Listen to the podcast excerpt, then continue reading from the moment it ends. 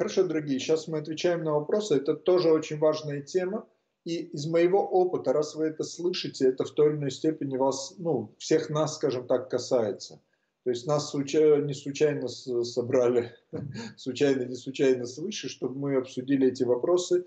И очень часто, так как мы, человек задает конкретные вопросы, мы на примере конкретного вопроса прорабатываем свои внутренние программы. Можно ли без наставника быстро прогрессировать духовно? Где и как найти своего духовного учителя? Прогрессировать можно, если вы совсем в дерьме, вы находитесь на таком низком довольно уровне, э, вы, вы вот начали правильно питаться, развиваться, там именно Бога повторять осознанно. И самое важное на этом этапе, да и на всех этапах, бескорыстно служить другим, не ожидая ничего взамен, вы можете очень быстро прогрессировать, просто получая знания, вот, например, с таких вебинаров, с тренингов. Но на каком-то этапе желателен наставник. Это одна из причин, почему я все-таки сделал тоже годовой вот, коуч, годовой такой наставническую платиновую группу. А на каком-то этапе, ну это не обязательно, я имею в виду, им изначально считается все-таки желательным духовный учитель. Вот, но вы искренне молитесь, был бы ученик готов, а гуру всегда найдется, потому что для подлинной духовной жизни учитель, он очень может быть строг и так далее, какие-то нужно жертвы, мало кто из нас к этому готов, поэтому, может быть, э, прогрессируйте пока так, как э, то, что есть, скажем так.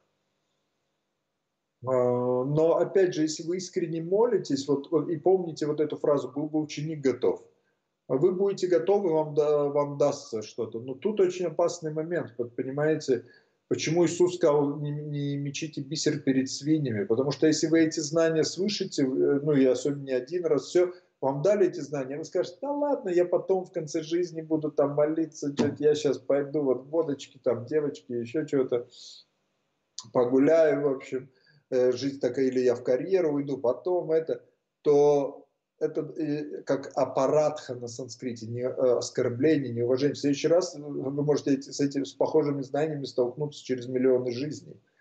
Поэтому очень важно цените и, ну, эти знания, этот путь, и развивайтесь гармонично. Потому что если вы проявляете уважение ко всем учителям, если вы проявляете уважение к знаниям, а как вы проявляете уважение к знаниям? Вы начинаете их практиковать, и максимально их э, транс, э, транслировать в этот мир через вас, то тогда вы будете очень быстро прогрессировать. Второй вопрос. Как разграничить э, жалость и сочувствие? Как научиться не догонять, не причинять добро? Как делиться, быть наставником и себе, и другим? Не навязываясь, предлагать ли помощь, когда не просят? А, понимаете, дорогие, я вас учил много раз. Любая идея, я вам сейчас дам ответ, может быть, в разных гунах. Я вам скажу, например, не, не давайте помощь, но иногда вы видите, человеку тяжело, может, он из-за каких-то комплексов боится, или он ваш язык не говорит, предложите, ну, мягко. Жалость и сочувствие. Сочувствие – это когда вы на уровне души, вы видите во всех частей Бога, и вы им сострадаете, понимаете, что все их проблемы это из-за того, что они эгоистичны, у них нет любви, живут они неосознанно и ум беспокойны. И вы стараетесь в первую очередь их приблизить к божественной любви, а не когда вы на уровне эго, ой, вот у меня ребенок умер, у нее болеет, как идти, надо ей помочь.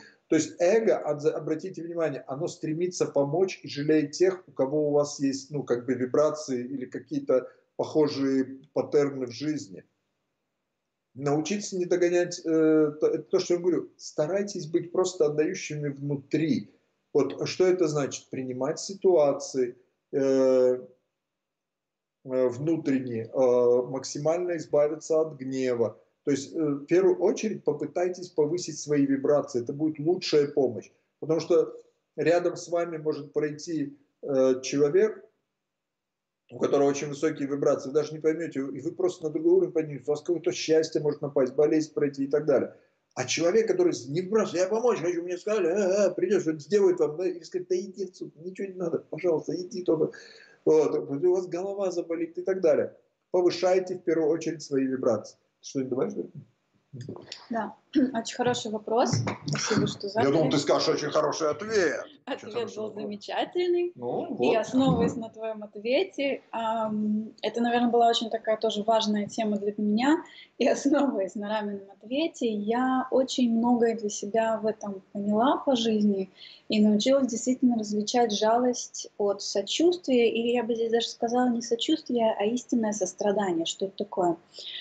На самом деле ответ на это, он очень огромный, широкий. У меня даже есть целая лекция на эту тему, она, правда, не записана, это тренинг, который я проводила в Торонто, поэтому я сейчас попробую очень-очень-очень коротко донести основную э, идею. Какая разница между жалостью и сочувствием? Во-первых, это то, что Рами сказал, это то, что жалость, она у нас обычно на телесном уровне, а сострадание, я, наверное, буду использовать слово, а не сочувствие, оно больше на таком духовном уровне, на уровне действительно души. Как это проявляется в жизни? Когда мы кого-то жалеем, то мы обычно ставим себя на место этого человека неосознанно. То есть, например, лежит бедный какой-то бездомный на улице, и когда мы представляем себя непроизвольно на этом месте, причем мы можем даже не представлять, но у нас идет проекция, да, мы думаем, что это плохо вот так вот лежать на улице без дома, без еды, потому что если бы мы оказались на этом месте, для нас бы это было плохо. Из-за этого у нас возникает чувство зралости или какого-то такого вот неприятного сочувствия, и нам сразу хочется догнать, причинить добро, вот как здесь написано, да, изменить эту ситуацию. А вот чтобы не было вот этого состояния догнать и причинить добро, обязательно должно быть то, чего мы касались в начале этого вебинара, должно быть состояние всеприятия. Вот просмотрите еще раз потом записи вот этот слайд, где написано, что основа всего это, в принципе, все приятия и видение воли Бога во всем. Потому что если мы не принимаем, что Он лежит на полу, на, на тротуаре где-то, этот бедный нищий, то мы начинаем исходить из вот этого чувства неприятия, чтобы избавить его от вот этих каких-то неприятных ощущений, которые мы на самом деле ощущаем в себе. А ему, может быть, даже и хорошо, что он там лежит. Но из-за того, что нам это не нравится, мы в это вовлекаемся, и нам хочется это изменить. И тогда мы начинаем догонять добро. Если же в основе всего лежит все приятия, то мы можем увидеть, что это опыт того человека. Может быть, ему это надо, может быть, ему даже хорошо. И тут нужно уметь отследить вот этот момент. Это наша проекция там, что ему там плохо, из-за этого мы хотим ему помочь. Или же ему действительно там плохо и он действительно просит о помощи, ему действительно нужно помочь. И вот это очень тонкий момент. Чтобы различить жалость от настоящего сострадания, нужно увидеть вот эту грань между своей проекцией, что мне кажется, что там плохо, потому что если бы я был там, я бы ощущал вот это. Отследить это ваше ощущение, что ему там плохо, потому что вам от этого кажется, что там нехорошо, или потому что ему действительно плохо. И я вам дам пример.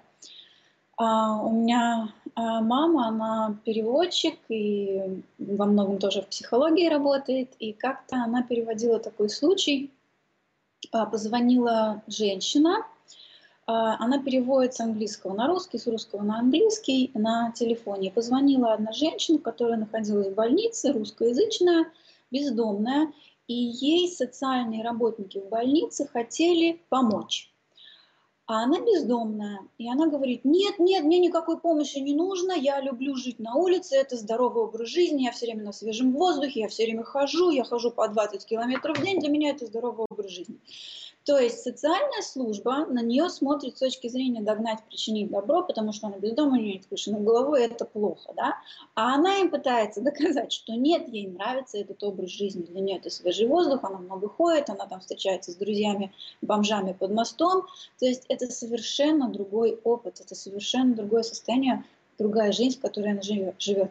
Но социальные работники хотят взять и вытащить ее оттуда, потому что они считают, что для нее это будет хорошо. А на самом деле для нее тот опыт, он является более гармоничным и хорошим, потому что это ее жизнь, это то, чего она на самом деле хочет. Поэтому, чтобы различить между жалостью и состраданием или сочувствием настоящим, нужно увидеть, это ваша проекция, что там плохо и нужно догнать и причинить добро, или там действительно плохо и нужно помочь. Вот это основной, наверное, а, такой, такой тонкий момент. И еще а в связи с этим в чате был вопрос, что делать, когда вот э, мы говорили о том, что нужно находиться на своем месте, да, и что нужно развивать все приятия, вместо того, чтобы догонять и причинять добро, но при этом помогать иногда нужно. И что делать, если при этом родители в тамусе, да, то есть такой вопрос был. Вот родители в тамусе. И вам, конечно, хочется им посострадать, посочувствовать, взять, изменить их жизнь к лучшему, чтобы они уже были в более высоком развитии сознания. Но как тут, сохраняя свое место ребенка, и не догоняя, не навязывая свое добро, не причиняя какие-то лишние навя навязчивые идеи, как а, все равно оставаться в реальности и действительно жить гармонично вместе с родителями, несмотря на то, что они в Тамасе. И в первую очередь, не забывайте, для чего мы сюда приходим, это развивать божественную безусловную любовь. Нам всегда кажется, что мы если мы любим, нам надо делать что-то вокруг себя или других людей, делать, чтобы у них все было более благополучно. Но это не всегда так, потому что эти родители могли прийти сюда, чтобы мы научились их любить безусловно. Даже несмотря на то, что они в Тамасе, даже несмотря на то, что они, может, знают что-то хуже, чем мы. Но наша гордыня, наша эго, она встает и говорит, нет, я уже вот такой весь сатвичный, я в сатве, я знаю лучше, мне нужно родителей оттуда вытаскивать.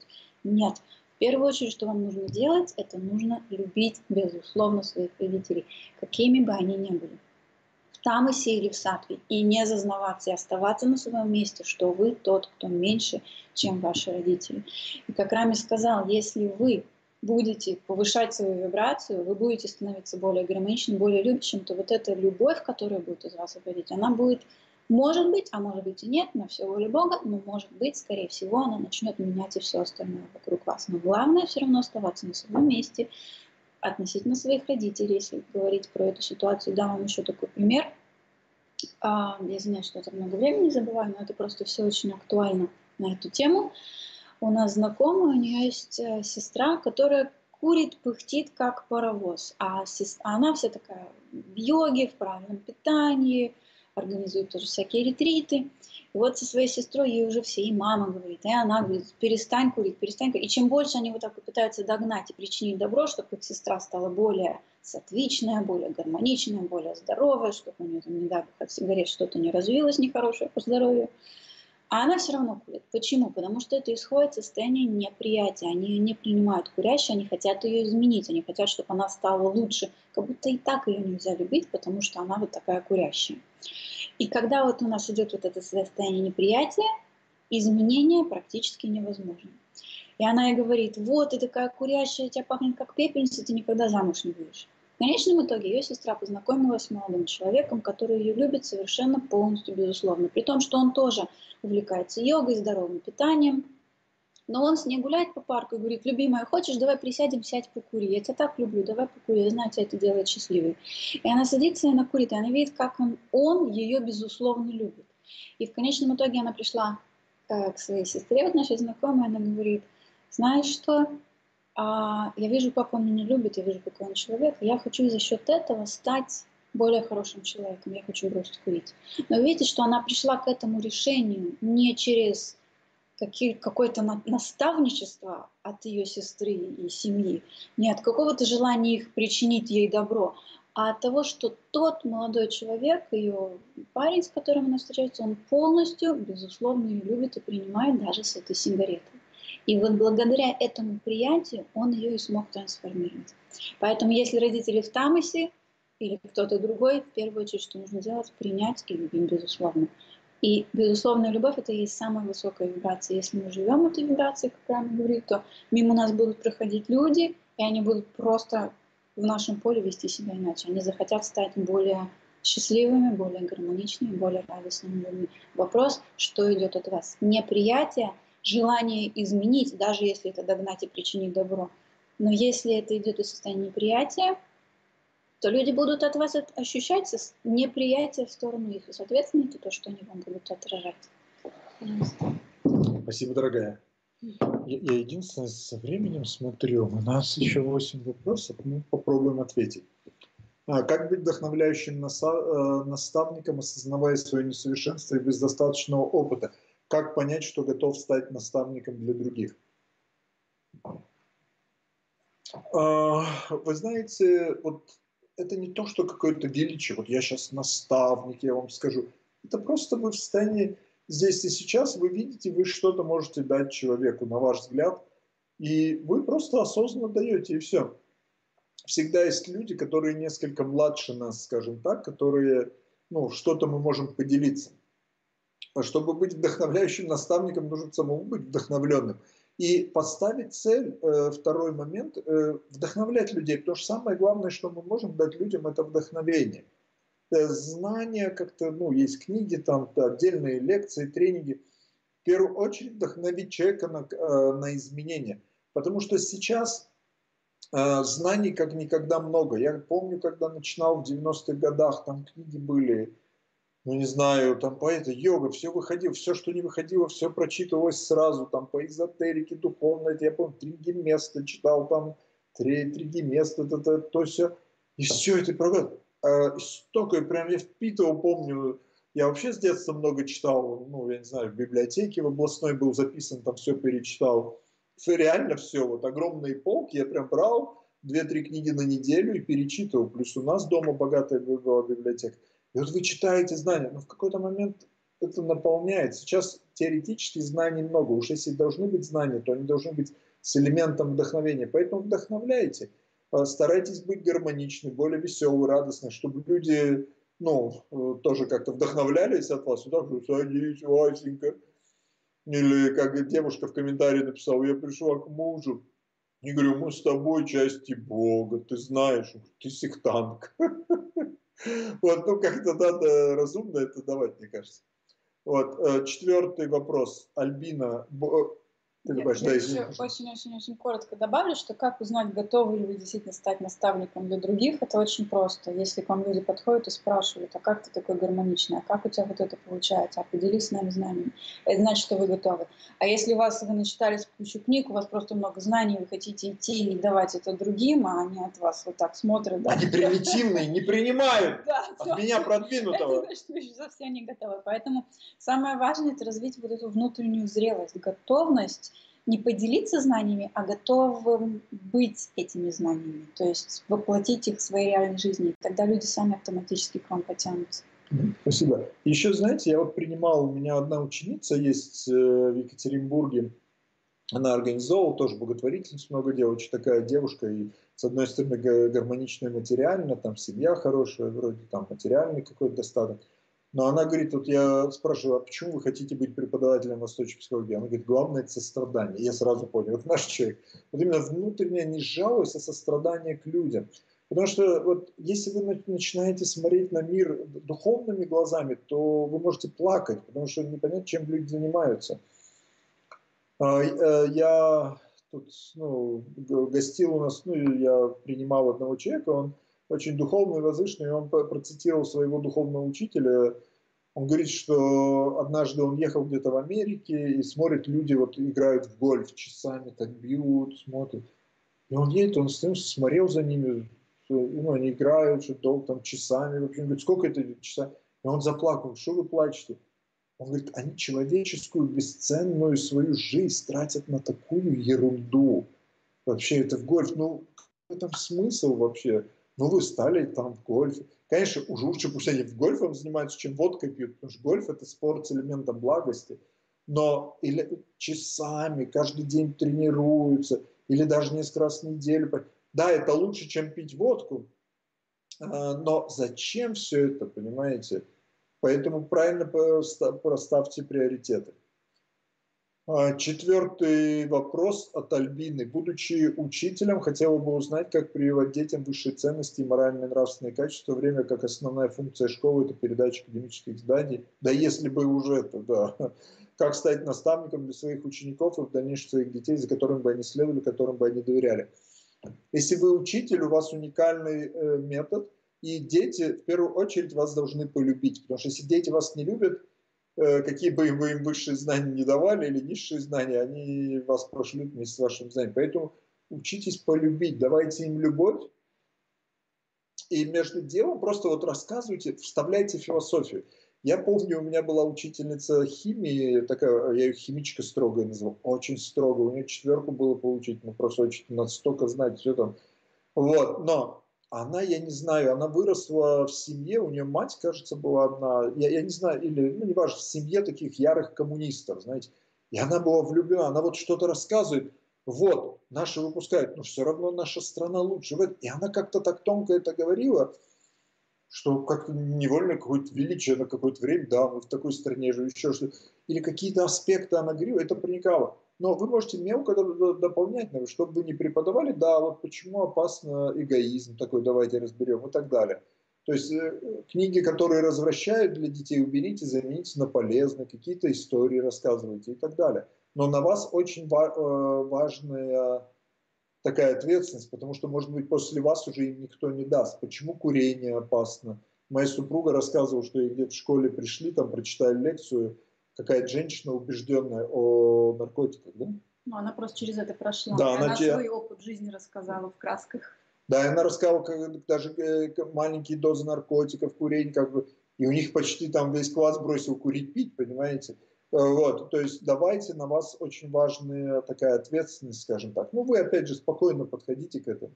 И я бы еще добавила, что очень хорошая идея – это детям давать стерилизовать на практике. Вот можно даже классом взять, собраться где-то, куда-то пойти. Может, это в рамках школы, если школа не позволяет, можно с родителями договориться. И желающие добровольцы, вы пойдете вместе, соберетесь там где-нибудь в каком-нибудь доме престарелых что-нибудь сделаете. Или в Канаде, например, это очень популярно. Тут есть школы, которые даже раз в неделю день посвящают для какой-то такой социальной деятельности. То есть что-то на практике, чтобы они почувствовали, чтобы они увидели, как это действительно быть бескорыстным, как это служить миру. Например, взять, собрать э, какую-то одежду для бедных и куда-то это отвезти, куда-то пожертвовать, какую-то еду, может быть, даже. То есть, э, например, у нас э, каждому Новому году дети в школу приносят еду, которую жертвуют в ближайшую церковь, а церковь это раздает э, тем, у кого нет еды. Один раз нашей старшей дочкой, ей тогда было 5 лет, мы ехали по радио, э, мы брали интервью у мальчика, который на Новый год решил собрать еду для тех, у кого нет еды. И он целый день стоял около магазина с огромной коробкой, и все, кто из магазина выходил, они в эту коробку что-то клали, и потом он эту еду пожертвовал. Я нашей дочери говорю, а ты хочешь что-то сделать такое? Она говорит, да, давай соберем игрушки для детей, у которых нет денег на игрушки на Новый год, которые родители не могут позволить. И мы с ней собрали две огромные коробки игрушек – и отнесли это в ближайшую организацию, которая в нашем городе для поддержки детей. То есть на практике это проявляется. Спасибо, дорогая. Mm-hmm. А, ого, сколько у нас еще вопросов тут. Ну давайте, может, чуть короче. Анатолий, какие базовые книги учения восточной психологии нужно прочесть современному западному человеку, чтобы разобраться во всем многообразии ведической философии терминов? А, Анатолий, дорогой, я специально написал книги, мне кажется, понятным языком, где я собрал, ну, восточный, это, понимаете, для вашего ума, чтобы был термин, это просто законы природы. Это также касается всех, и западных, и восточных людей. И я, насколько знаю, ну, может быть, за исключением трех энергий, но даже там сведено к минимуму, может быть, еще о влиянии планет на судьбу и здоровье как-то есть, а в остальных книгах у меня, насколько санскрита практически нет, ведической там философии и так далее. Есть просто мировая мудрость, на мой взгляд, я извиняюсь за нескромность, вы можете в моих книгах это найти, как минимум базу, вот, начиная с 10 шагов, путь 6 поиск смысла жизни и так далее. А... Как научиться, э, Динара нас спрашивает, на агрессию отвечать любовью, если жить осознанно здесь сейчас, как тогда мечтать? А, ну, давайте с конца начнем. Э, мечтать тоже можно, но вы осознанно. Я сейчас мечтаю. Вот я думаю, я даю себе пол, и вы осознанно мечтаете. Не так, что вы раз идете, едете, ой, и вы поймали себя, что я мечтаю о чем-то. Понимаете? Вы даете себе просто осознанный импульс. Я сейчас э, мечтаю. Как научиться э, отвечать агрессии на любовь? У меня есть тренинги, как избавиться от гнева. Самый главный, самый первый на глубинном уровне убива, э, убирающий и убивающий, можно сказать, в какой-то степени агрессию – во-первых, принятие такой, какой есть, это вам, наверное, ценно, и поклоны.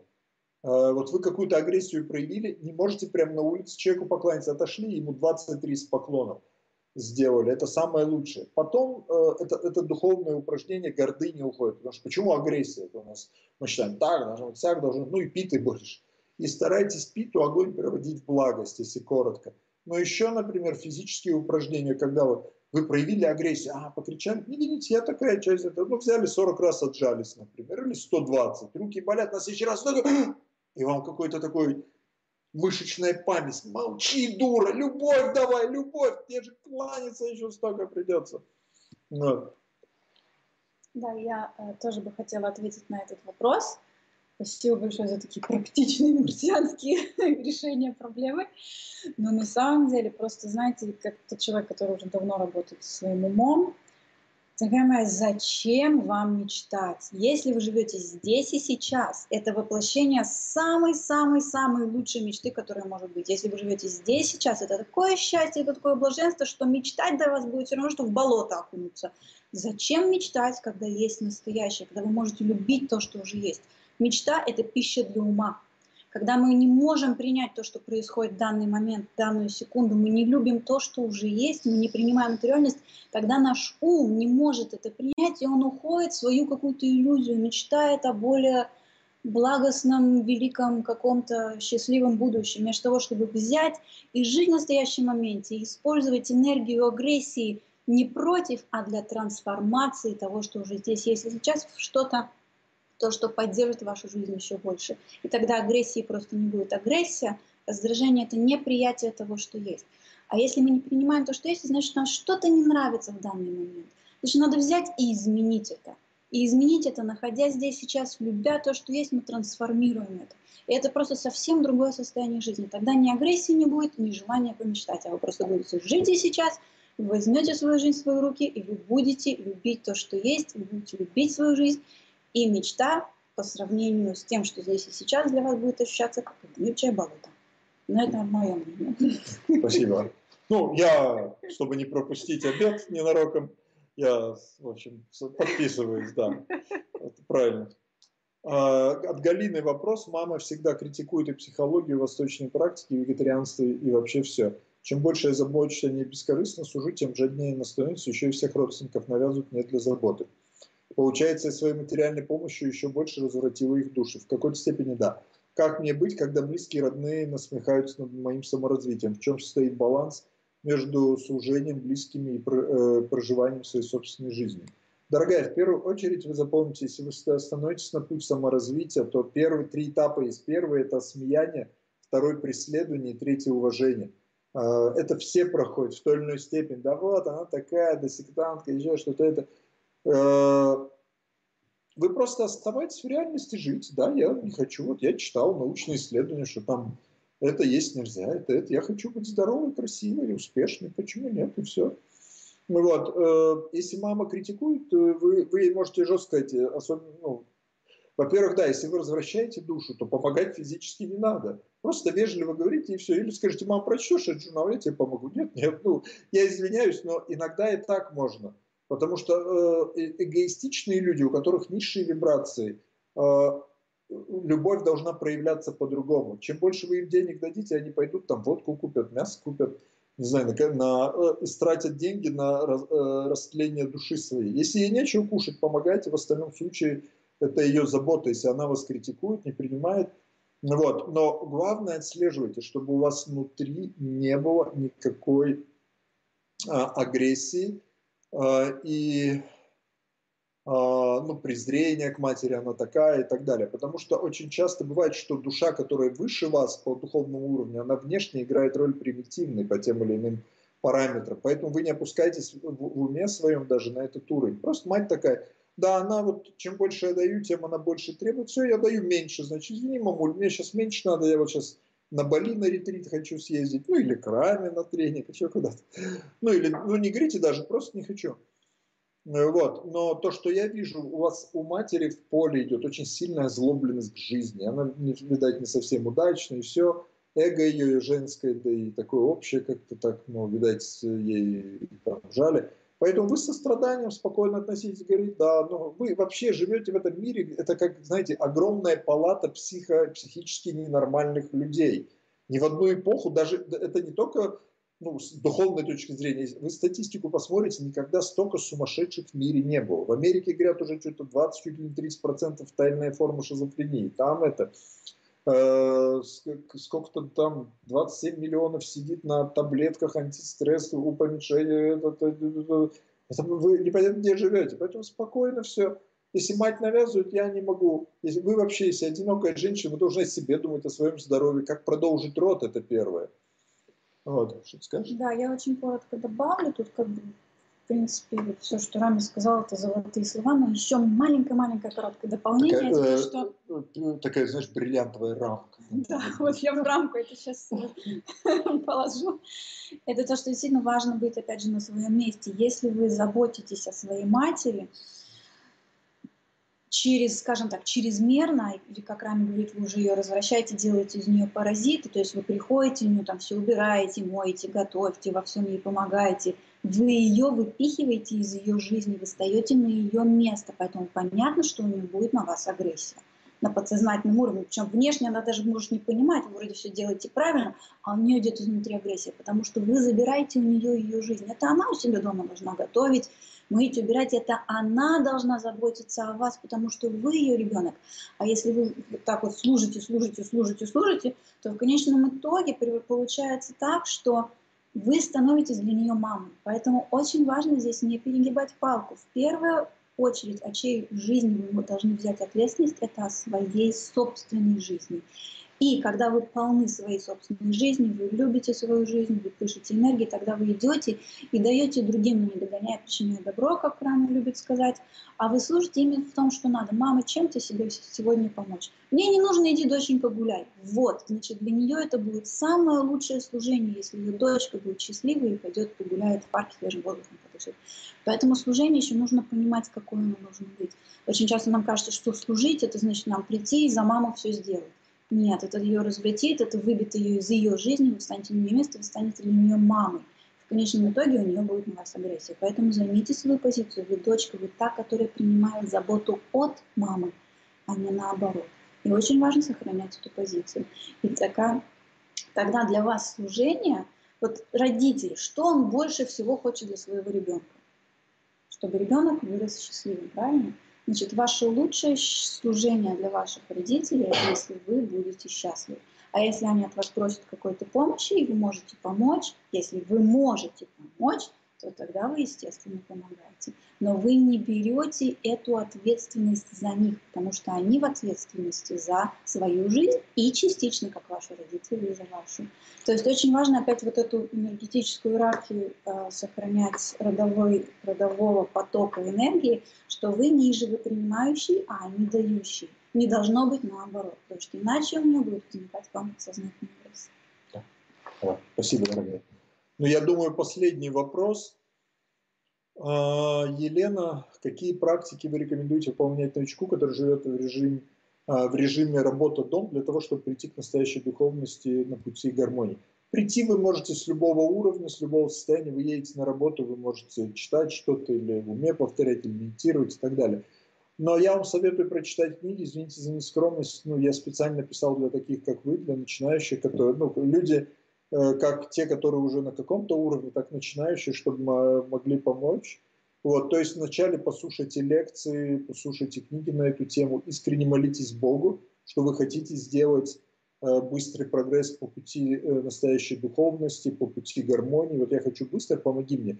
То есть первое с молитвы, второе книги, знания и общение. Старайтесь общаться, но это в основном, да, или люди знакомые, или, опять же, книги, интернет и так далее и потихоньку практикуйте. Просто добавьте себе какой-то минимум в день, хотя бы 10 минут, но физический уровень что-то вы делаете, ментально, социально улучшаете, читаете, развиваетесь и так далее. Надеюсь, я ответил на все ваши вопросы. Тут еще... Ой, ну такие вопросы. Давайте я попробую быстро.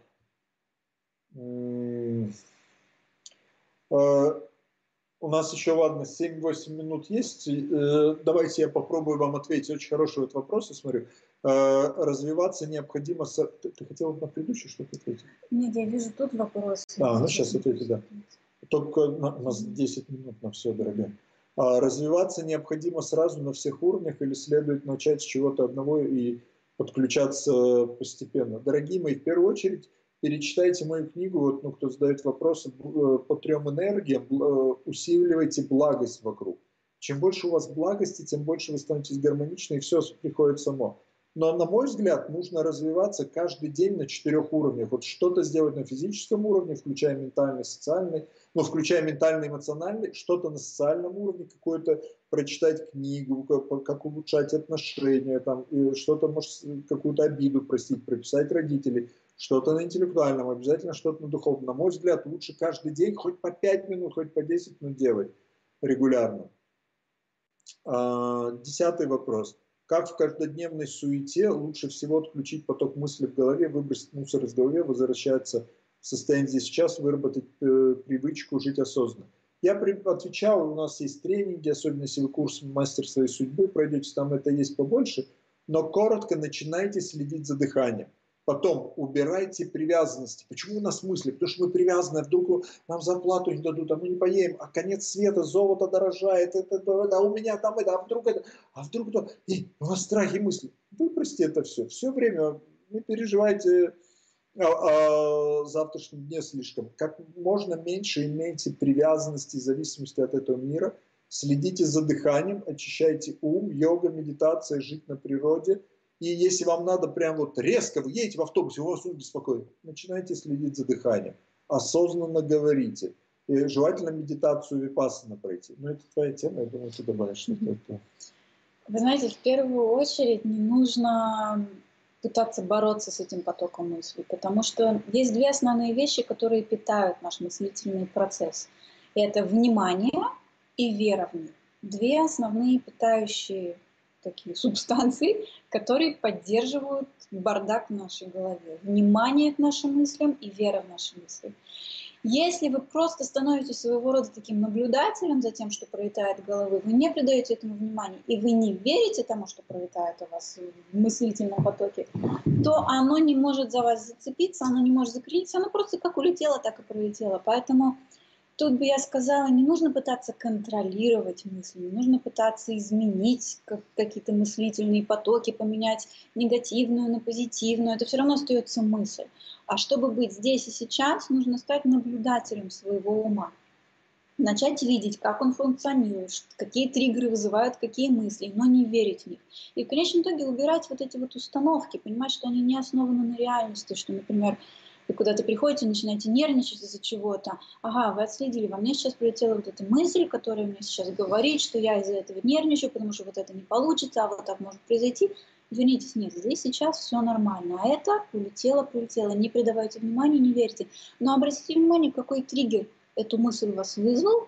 И в следующий раз, как только она будет пролетать, вы вот этот, вот этот сам толчок уже перестаньте в него верить, перестаньте обращать на это внимание. И тогда мысли сами по себе начнут потихоньку успокаиваться. То есть основное это не придавать им веру и не придавать им значения и внимания.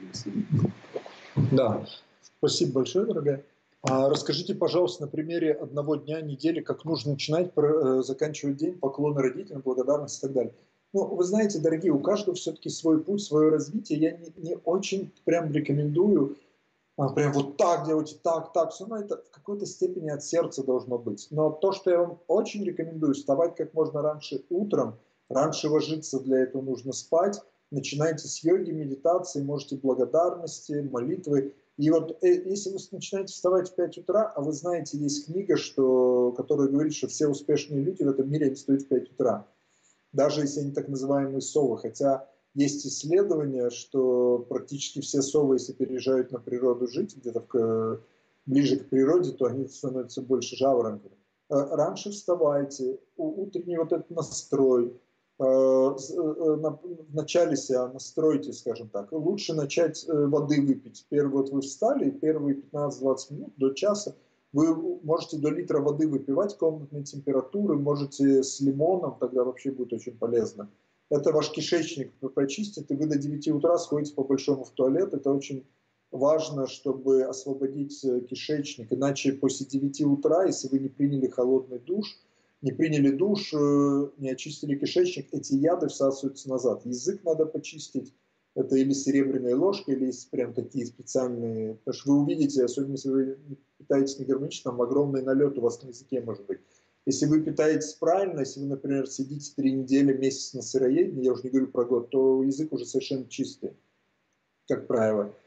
И э, очистить физически, ментально я не очень рекомендую тяжелые зарядки делать, там, идти в зал, кросс бежать. Если вы хотите похудеть, вы полные, полные или полные, то утром, да, надо какие-то активности, немного кушать. Если вы, наоборот, худая, нервная, вата, у вас воздух видит, то надо вот вода, потом фрукты и до 10 утра что-то съесть тяжелую кашу. Э, сам, тяжелую, я имею в виду, ну, например, овсянку, гречку с маслом, с медом, сладкое и жирное. Это вас придавит, если вы такая взбудораженная худенькая. Если вы и так стали, то вам, наоборот, надо активно, что-то такое бодрое. Ну, кофе – это яд, про кофе вообще надо забыть, черный чай надо забыть. Он будоражит, это наркотик. Через какое-то время вы еще хуже становитесь, у вас сон портится. Работайте осознанно, делайте по, по возможности каждые 15 минут, каждые полчаса понемножку пьете. Лучше не кушать э, чаще раз в 3 часа, раз в 4 часа. Ну, если вы на средний переходите, то там, да, там главное, вот этот импульс, может, сначала чаще можно, потому что ну, так, такая работа пищеварения, что э, то есть один цикл должен закончиться, потом другой. Отучитесь перекусывать, пейте э, больше тоже в течение дня воды или зеленых смуви, старайтесь больше зелени, овощей в течение дня есть, э, чтобы пища была ну, максимально сатвичная. Э, какие-то ну, занятия, саморазвитие, куда-то едете, лекцию поставили, надо муру какую-то слушать, там, не знаю, или ну, реально музыку такую, которая, ну, энергетика хорошая, вас вдохновляет. Вечером перед сном надо тоже душ принять, желательно за два часа до еды ничего не есть, за полтора-два так точно. А, вот, тоже вечером можете йогу, общение, ну, там уже выстраиваете жизнь, как, э, ну, как вам удобно, скажем так. Поклоны родителям и мантры это лучше перед сном или после сна. Перед сном за час, за два лучше деньги не считать, не обсуждать материально, потому что за час то, что до сна вы обсуждаете, говорите, это в подсознание входит. Поэтому лучше перед сном прокланяться родителям. Утром встали, поклонились родителям, э, учителям, э, э, всем живым существам и Богу, ну, прям осознанно выделяете, или всем живым существам как части Бога. И вечером это делаете. А так живете полной жизнью. Двенадцатый последний вопрос. А, Александр, Рами и Марина, какие вопросы вы сейчас себе задаете? Ваши цели, намерения на ближайшие или, возможно, отдаленное будущее? Спасибо за ваши труды. А, вы знаете, ну, вы, я как-то люблю искренне общаться, не очень люблю Поэтому спрашиваете довольно личные. У нас такой переход немножко, но знаете, по картам, что мы должны уехать из Канады куда-то, и летать сложно. И вообще и по карте у, нас, у наших детей мы объездили полмира, не нашли толком нигде. Вот думаем, может быть, Испания, Словения или Турция, не знаю. А, вот. Но у нас как-то не получается, что-то не идет, вот даже место, потому что мы хотели бы, ну, особенно Марина Борисовна, она хочет какой-то ретрит, где люди приезжали вот неделю, 10 дней, работали над собой, отдыхали, а, ну так, чтобы реально были изменения какой-то так максимально, может, недорогой, там за нее ну, какие-то цены сделать. То есть у нас такая мечта. У нас мечта школу свою создать тоже не получается, видите. И школу я имею в виду для детей хорошую. То есть, ну, во-первых, мне неизвестно в какой стране, а, потому что это тоже и бюрократически сложно, и ну, люди должны... То есть много всяких моментов таких. А, Цели, ну, как всегда, у меня примерно то, что и у вас, наверное, прописано. Четыре уровня. Духовные – это а, ну, то, что вот есть у меня, у меня цели такие это и есть, я стараюсь прописывать, идти. А, вот, на отдаленное будущее, ну, сейчас в мире должно быть в ближайшие годы много изменений, поэтому слишком далеко тут не помечтаешь уж. Но в основном то, что мы делаем, продолжать. У меня был э, такой э, опыт, ну как бы я вот что я хочу делать, вот я представил день и все, вот, да, даже делать, я себе написал тоже, ну вот больше медитировать, может книги писать, но в основном тоже то, что я консультирую, просто намного меньше консультировать, может по несколько человек в месяц там, ну вот больше тоже преподавать, тренинги вести, то есть я то, чем, э, ну я прям медитации прочувствовал, что вот я пока этим э, занимаюсь, скажем так. И у нас просто важно, где детей воспитывать, какие-то школы найти, и мы вот не можем, потому что организационно как-то это тоже довольно сложно. Деревни удаленно, не во всех деревнях, даже канадских, есть рядом прям там все возможности для воспитания детей. Вот, дорогая, э, я, я еще вернусь к вам, дорогая, ты, может быть, что-то добавишь. И я тогда закончу. Да, спасибо за вопросы ваши. Какие вопросы мы сейчас себе задаем, какие цели. Ну, в принципе, Рами уже это озвучил так на бытовом уровне. Просто, ну, я такой же человек, как и все остальные, живу какими-то бытовыми делами, хлопотами. Как я это, может, совмещаю, если так можно выразиться, совмещать с духовным уровнем, для меня, если честно, нет различия. Для меня что духовность, что материальность — это одно единое целое. Я а, живу и тем, и другим одновременно. То есть, а, вот пример дать, это то, что если я нахожусь здесь сейчас, я же люблю эту реальность, то вот это вот бытовое что-то, оно для меня становится наполненным духом. Это я, то есть я вижу в этом безусловную любовь, я вижу в этом Бога, я вижу в этом поддержку все, всей этой вселенной. Поэтому я не делаю какие-то границы между духовным и материальным. То есть я вижу материальным духовным, и в духовном я вижу а, способ, как например, развить материальное, или в духовном я вижу, как соединить себя как материальную, как, например, оболочку со своим а, духовным каким-то началом. А дальше, например, на физическом уровне Рами вот часто говорит, эм, что нужно следить за питанием, нужно заниматься спортом. Для меня это больше состояние потока. То есть я не ставлю себе цель встать в 5 утра, попеть мантры, делать йогу, потом пойти съесть именно вот это, вот это. А я больше нахожусь здесь сейчас, я чувствую, что на данный момент моему телу нужно. То есть я очень нахожусь глубоко в своем собственном теле. Я ощущаю каждый свой кончик пальца, каждый свой орган. Я чувствую, что нужно. А для этого нужно больше осознавать свое тело и чувствовать его. А, к примеру, например, есть какие-то дни, когда хочется кушать. И я кушаю, но я слежу, чтобы эта еда была полезная. Я чувствую, что именно моему телу сейчас нужно съесть.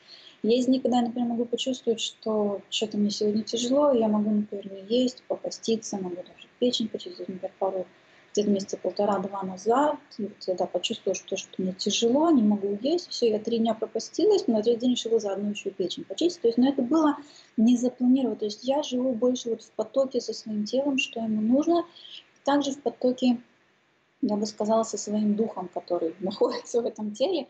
И что я под этим подразумеваю, это то, что я больше живу не мыслями о том, что нужно, как должно быть, о том, что правильно, а я живу тем, что здесь сейчас мое тело ощущает и мой дух ощущает. Под духом я подразумеваю, наверное, именно больше сердце, что меня вдохновляет, что мне приносит радость, а что делает других людей вокруг меня более счастливыми. И вот это то, что я в себе, наверное, больше пытаюсь э, развить и взращивать. То есть вот этот контакт с телом и контакт с духом, зная, что действительно нужно для поддержки счастья и любви а, в данный момент. Я бы да. вопросами ответила сейчас. Ну, очень коротко ты можешь... Э, Я могу очень ну, коротко. Извини, там, потому что у тебя тоже в час а, уже другой. Было пару вопросов, которые были на тему того, что я озвучивала. Первый вопрос был по поводу мечтаний. А что делать, если не мечтать, а здесь, быть только здесь сейчас? Если вы живете здесь и сейчас, это не значит, что вы перестаете планировать свое будущее. То есть будущее вы все равно о нем заботитесь, но вопрос, вы это делаете, уходя из настоящего момента, улетая своими мыслями куда-то в будущее, которое вообще иллюзорно еще не существует, но вы уже находитесь там, вы отрываетесь от реальности, или же вы находитесь здесь, и исходя из того, что здесь есть, из того, что вы тут ощущаете, из того, что тут нужно, чтобы поддержать вашу жизнь еще лучше, вы создаете определенные шаги, планы, намерения и так далее. То есть если вы живете здесь сейчас, это не значит, что все будущего нету. Будущего в принципе, да, нету, но оно так или иначе время идет, поэтому планировать и заботиться о будущем нужно, но делать это нужно из состояния здесь сейчас. И второй вопрос был, это то, что когда я говорю на тему родителей, а, чтобы находиться на своем месте, когда не, не чересчур помогаем там, маме или папе, был вопрос на тему а папа сказал, что ты из-за своей духовности денег никогда не заработаешь.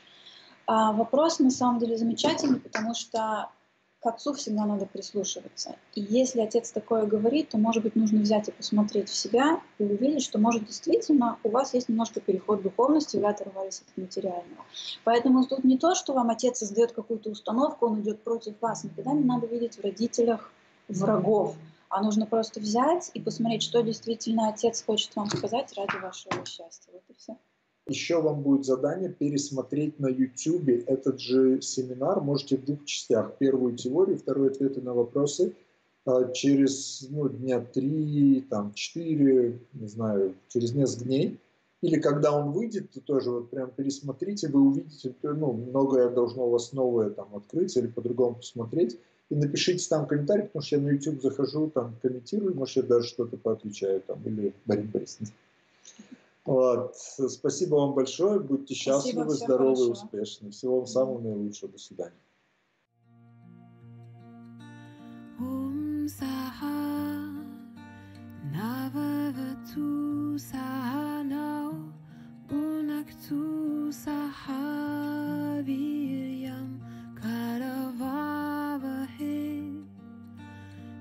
तेजस्वी नवदितमस्तु मा विद्विषाव